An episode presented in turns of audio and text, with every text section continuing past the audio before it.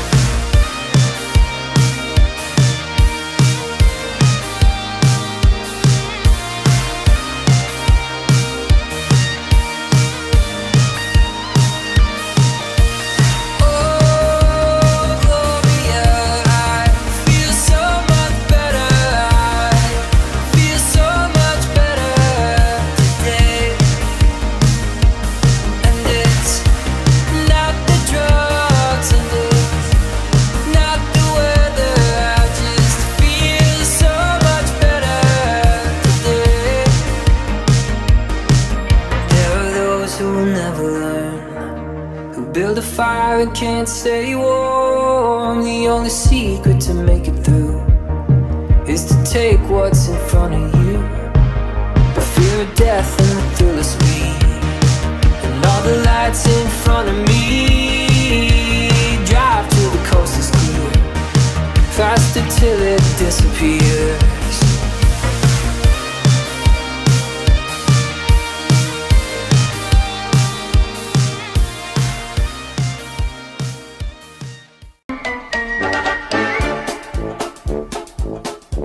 E vamos agora para as curiosidades do dia 22 de janeiro. Em 1808, aconteceu a chegada no Brasil da família real portuguesa, depois de fugir da invasão francesa de Portugal. Em 1863 aconteceu a Revolta de Janeiro, na Polônia, Lituânia e Bielorrússia. O objetivo do movimento nacional era livrar a República Polaco-Lituana Rutena da ocupação russa. E em 1984, o Apple Macintosh, o primeiro computador de consumo a popularizar o mouse do computador e a interface gráfica do utilizador, é apresentado durante um comercial do Super Bowl. E vamos para alguns nascimentos. Em 1797, nasceu Maria Leopoldina, arquiduquesa da Áustria, primeira esposa de Dom Pedro, né? É, imperatriz do Brasil. E curiosidade, ela era cunhada de Napoleão Bonaparte. a irmã dela, Maria Luísa, é, foi casada com Napoleão Bonaparte, né? A arquiduquesa Maria Leopoldina era cunhada de Napoleão Bonaparte. E em 1949 nasceu o cantor americano Steve Perry.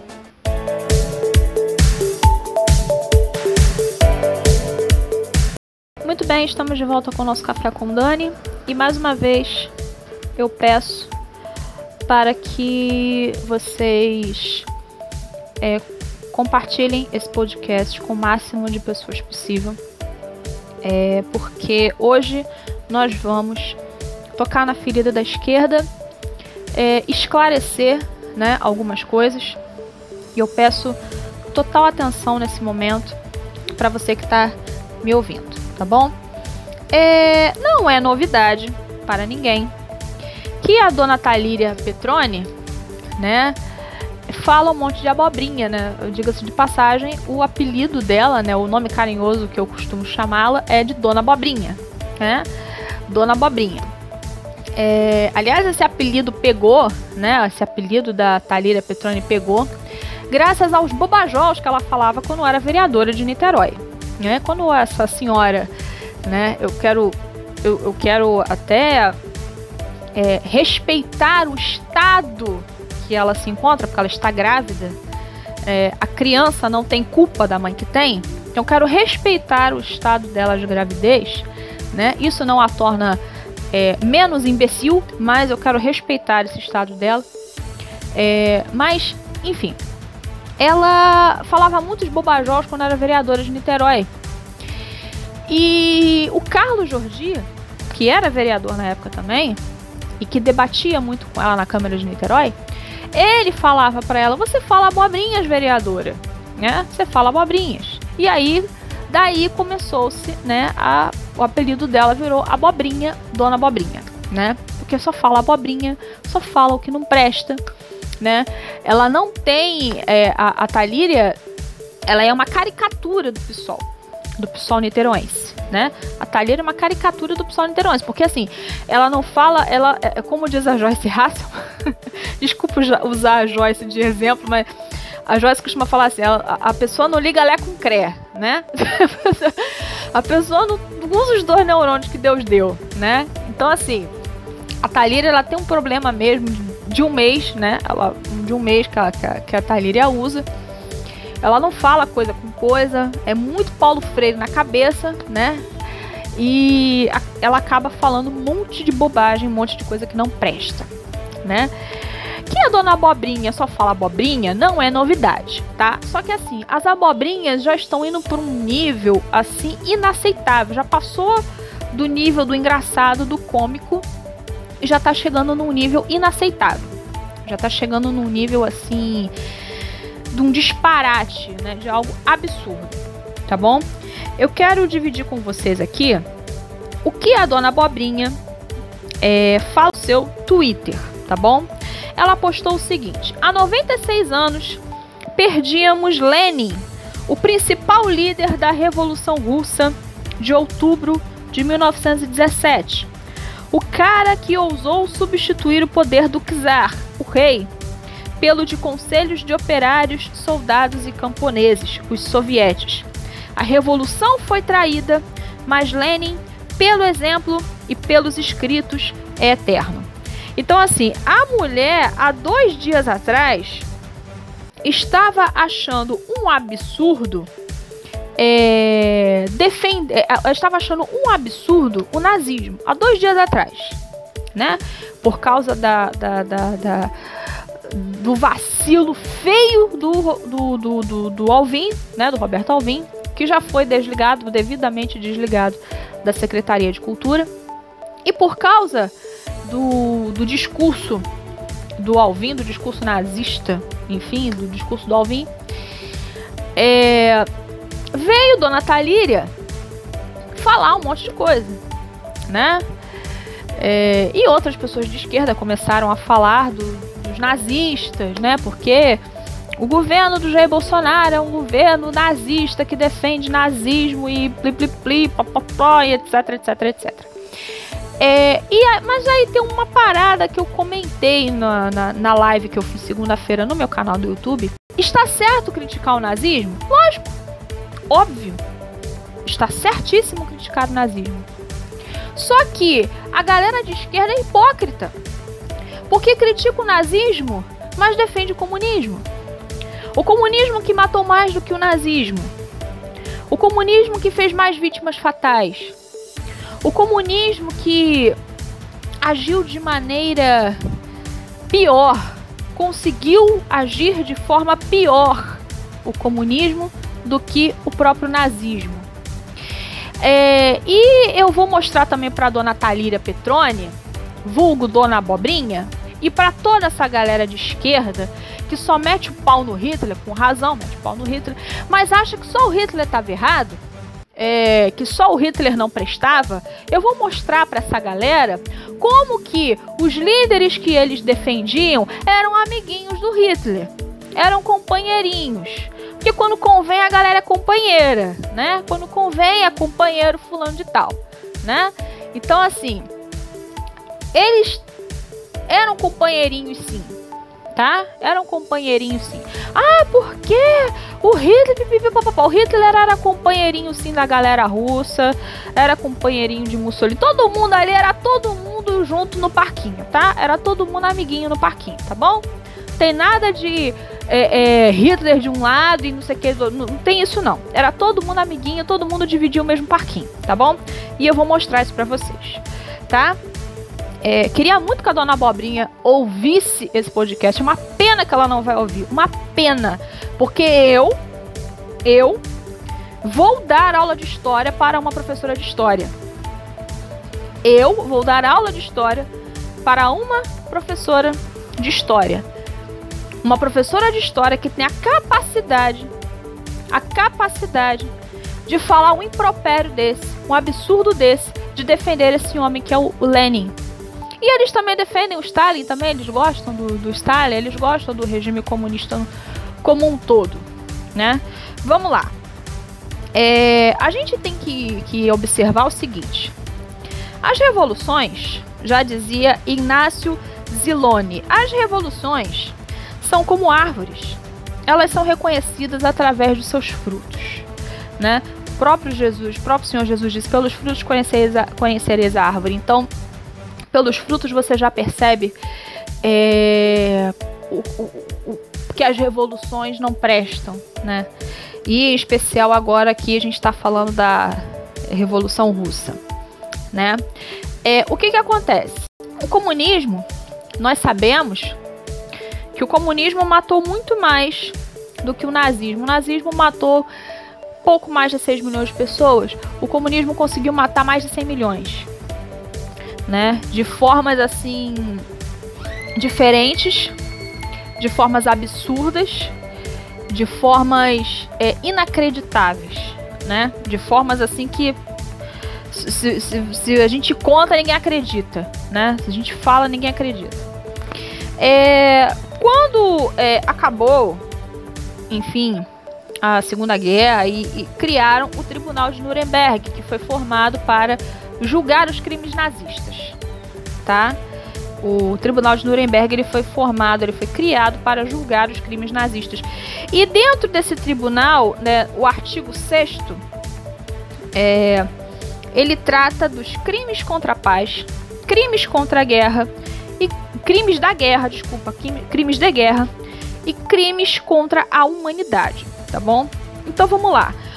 Crimes contra a paz é, direção, preparação, início ou prosseguimento de uma guerra de agressão ou de uma guerra de violação de tratados, garantias ou acordos internacionais. Desculpa. Ou a participação num plano concentrado ou um complô para a consecução de qualquer um dos atos precedentes. Isso são crimes contra a paz do artigo 6 lá do Tribunal de Nuremberg. Vamos lá. É, Stalin cometeu crimes contra a paz quando negociou com Hitler. Tá bom, dona Abobrinha? Né? O Hitler era mal? Era. O Stalin era o Satanás encarnado. Né? O Hitler era só o coadjuvante. Porque o Stalin era o Satanás encarnado, era o Lucifer encarnado. Stalin negociou com Hitler através dos tratados de 23 de agosto e de 28 de setembro de 1939 a partilha da Polônia e a anexação dos países bálticos, da Bucovina do Norte e da Bessarrábia à Rússia. Stalin perpetrou um novo crime contra a paz ao agredir a Finlândia em 30 de novembro de 1939. Então, tipo assim, é... Stalin cometeu crime contra a paz. Já violou o artigo 6 lá do Tribunal de Nuremberg. Crimes de guerra. Vamos à definição de crimes de guerra dentro do Tribunal de Nuremberg. Violações das leis e costumes de guerra essas violações compreendem-se, compreendem sem estarem limitadas a isto. O assassinato, os maus tratos ou a deportação para trabalhos forçados, ou ainda outro ou ainda com outro objetivo das populações civis dos territórios ocupados, o assassinato ou maus tratos de prisioneiros de guerra e de pessoas no mar, a execução, a execução de reféns, a pilhagem dos bens públicos ou privados, a destruição sem motivos de cidades e povoados, ou a devastação não justificada por exigências militares, tá? Esses são os crimes de guerra. Vamos lá. Stalin ordenou ou autorizou inúmeros crimes de guerra, sendo a execução da quase totalidade dos oficiais poloneses aprisionados em 1939, dos quais os quatro, as 4.500 mortes de Katyn são apenas um episódio. Mais uma vez, né, a Revolução Russa, né, o, o Stalin, né, fazendo seu papel de genocida. Crimes contra a humanidade.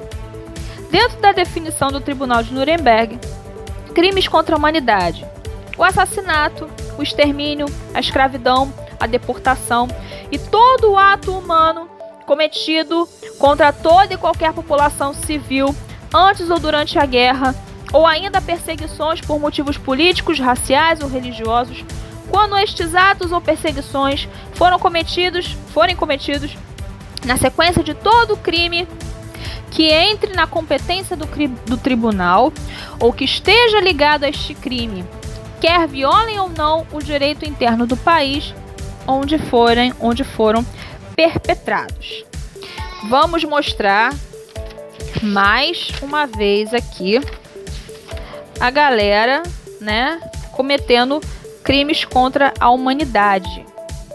A prática do massacre de massa feita por estados ou por partidos estados não foi uma exclusividade nazista, tá? O, a Revolução Russa, né? Stalin, Lenin, essa galera toda, eles cometeram, eles violaram o artigo 6 do Tribunal de Nuremberg. A pergunta que não quer calar é a seguinte: por que que só o nazismo é julgado e não o comunismo? Se o comunismo também cometeu esses crimes, se o comunismo também cometeu essas essas práticas tá? Eu quero trazer aqui uma fala é, do. É, eu vou, ver se eu consigo falar o nome dele, porque é russo. Vamos ver se eu consigo falar. É Tivetan Todorov, tá?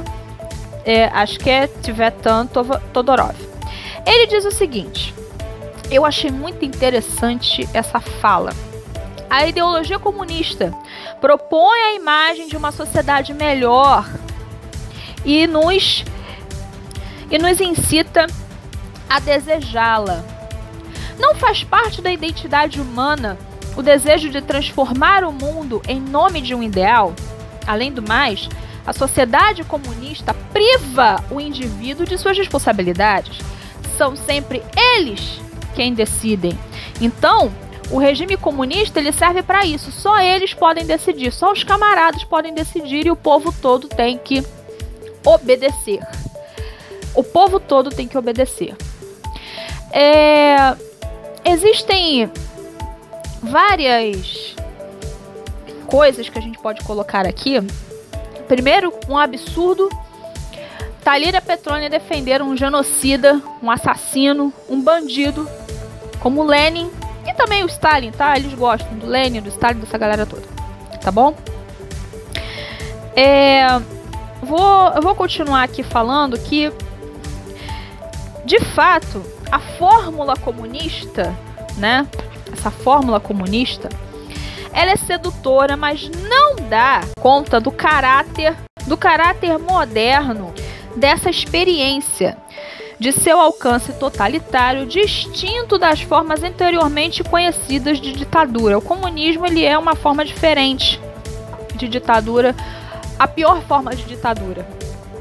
A pior forma de ditadura possível é a ditadura comunista.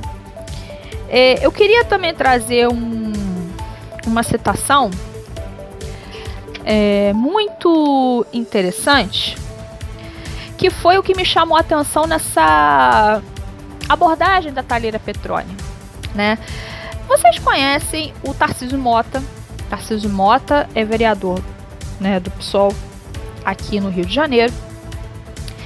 E não sei se vocês lembram que acho que foi final do ano passado, salvo engano, final do ano passado, a Câmara resolveu homenagear o Kim Jong-un, né?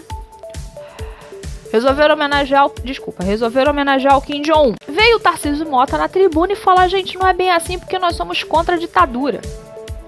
Nós somos contra toda e qualquer forma de ditadura. Aí vem aquele papo idiota, seja de esquerda, seja de direita. Nós somos completamente contra as ditaduras, completamente contra os regimes totalitários e pipipi, popopó e não sei o que. Mas é engraçado, por que, que eles dizem que são contra os regimes totalitários se eles gostam do Lenin? É um negócio muito interessante que talvez muita gente fique com essa pulga atrás da orelha, né, com essa dúvida na cabeça. Eu queria trazer uma citação aqui é, do livro negro do comunismo, tá bom? É muito interessante que explica a postagem da Talíria Petrone. E essa fala também do Tarcísio Mota. Mesmo que muitos dos partidos comunistas tenham reconhecido tardiamente os crimes do stalinismo, eles não abandonaram, em sua maioria, os princípios de Lenin e nunca se interrogam sobre suas próprias implicações do fenômeno terrorista. Eles não acham que o que o Lenin fez, que o que Stalin fez, do, que, do, do, do, do ocorrido, eles não acham que foi um terrorismo. Eles acham que foi a revolução. Como disse a Talíria, a revolução foi deturpada. Deturparam Marx, deturparam a revolução, deturparam Lenin. Eles jogam isso para a plateia e quem não tem conhecimento de causa compra esse discurso. Compra esse discurso. Quem não tem conhecimento de causa compra esse discurso, acha bonitinho. Ah, deturpar. É muito fácil você falar isso hoje. Ah, deturpar a revolução. E quem não tem conhecimento de causa acaba comprando esse discurso fajuto dessa gente que não presta. Eu queria também trazer outra citação, mais uma vez mostrando que o regime de Stalin, de Lenin, era um regime é, ditatorial, totalitário, né? Que não tem nada que ser defendido, tá, dona Talira Petrone? Tá bom? Que a revolução não foi deturpada coisíssima nenhuma, tá? Dona Talheira Petrone, em vez da senhora ficar falando abobrinha, né? Vai estudar. Né? A senhora é professora de história, deveria fazer isso. Eu quero trazer aqui uma citação do Vassili Grossman. A mãe dele foi morta pelos nazistas no gueto de Berdichev. Ele, foi o ele fez o primeiro texto sobre Treblinka. Treblinka é, era um campo era um lugar na Polônia onde foi feito o campo de concentração. É, ele diz o seguinte: os escritores e o próprio Stalin diziam todos a mesma coisa. Os kulaks, os kulaks eram camponeses donos de terra, tá? Eram pessoas que tinham suas terras. Os kulaks são parasitas. Eles queimam trigo, matam as crianças. E nos disseram sem rodeios: é preciso que as massas se revoltem contra eles para aniquilá-los todos enquanto classe, esses malditos. Para matá-los, seria preciso declarar: os kulaks não são seres humanos. Do mesmo modo que os alemães diziam: os judeus não são seres humanos. Foi o que Lenin e Stalin disseram: os kulaks não são seres humanos. Dona Talira Petrônia,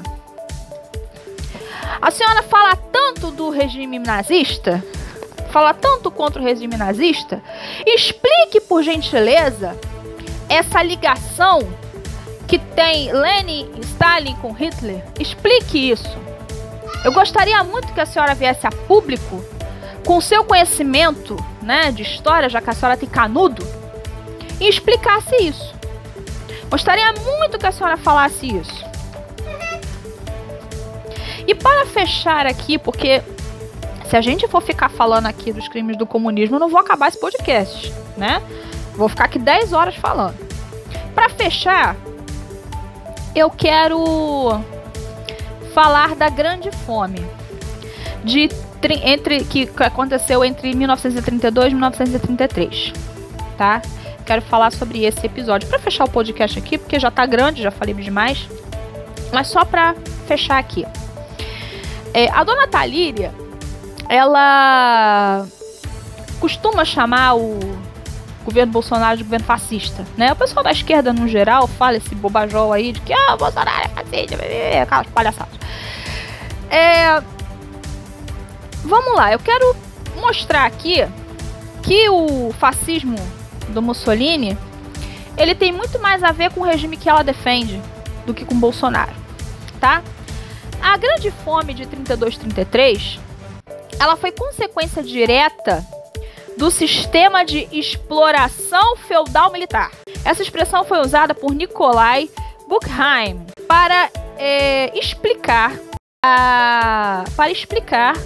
Ele usou essa expressão para explicar é, esse, esse acontecido que era coleti coletivização forçada, né, do, dos produtos do campo tá bom? É um bom. O que que acontece? É, a galera do regime fez questão de esconder isso. Tanto que só descobriram esse episódio dessa grande fome de 32, 33. Isso só veio a público mesmo é, lá pelos anos 80, depois de muita investigação, que isso veio a público nos anos 80. É, só que assim, é, o, isso ficou muito mascarado, fizeram uma propaganda, né? Dizendo que não era verdade isso, que não tinha grande fome coisa nenhuma. Só que muitas pessoas, um bom número de dirigentes políticos de alto escalão, em particular, alemães e italianos. Alemães e italianos. Né? Alemães e italianos. É, um bom número de agentes políticos de alto escalão tomaram conhecimento, eles sabiam disso. Eles sabiam total precisão, porque os seus diplomatas repassavam essas informações, tá? Repassavam essas informações. Inclusive Mussolini, ele lia os documentos enviados pelos seus diplomatas. Ele lia os documentos enviados pelos seus diplomatas é, e não utilizou e não utilizou disso na propaganda anticomunista. Pelo contrário, pelo contrário, o verão de 1933 foi marcado pela assinatura de um tratado de comércio ítalo-soviético, seguido de um pacto de amizade, Dona Talira Petroni. Pacto de amizade e de não agressão. Então, Dona Talira Petroni, antes da senhora ficar falando um monte de asneira na internet, eu sugiro que a senhora primeiro cuide da sua gravidez, já que a senhora decidiu não abortar, graças a Deus. Cuide dessa gravidez, cuide dessa menina para que ela não siga os seus passos. Segunda coisa, trate de ler e de estudar, porque a senhora tá muito mal como professora de história, sinceramente. Tenho pena, tenho pena dos que foram seus alunos. Eu tenho pena porque a senhora só explicou uma parte da história. A senhora não explicou o resto da história. Ou porque não tem conhecimento de causa, ou porque é mau caráter. Bom, pessoal, é, vamos tomar mais um cafezinho e já já a gente volta.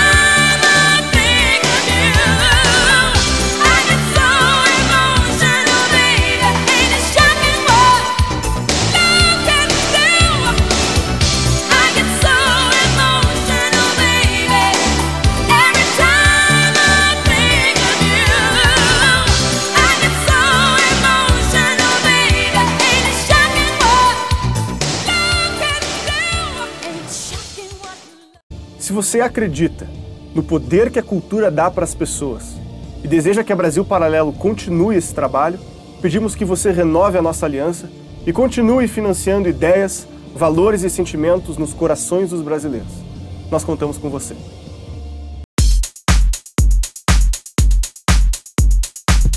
Bom, pessoal, vamos ficando por aqui. Quero mais uma vez agradecer o carinho, agradecer a audiência de vocês. Espalhem esse podcast, tá? O podcast de hoje é muito importante. Geralmente eu não peço isso, né? Só em casos assim especiais, só em casos assim que eu acho necessário mesmo que eu peço. Então peço encarecidamente. Espalhem esse podcast, ouçam e divulguem. Ouçam e divulguem, tá? É, e coloque, podem colocar o link lá na, nas publicações da Dona Talira, porque eu quero que ela veja. Eu quero que ela veja isso. Se ela vai ouvir, eu não sei que se dane. Mas eu quero que ela veja a burrada que ela está fazendo. Eu quero que ela veja que é um absurdo. É um absurdo.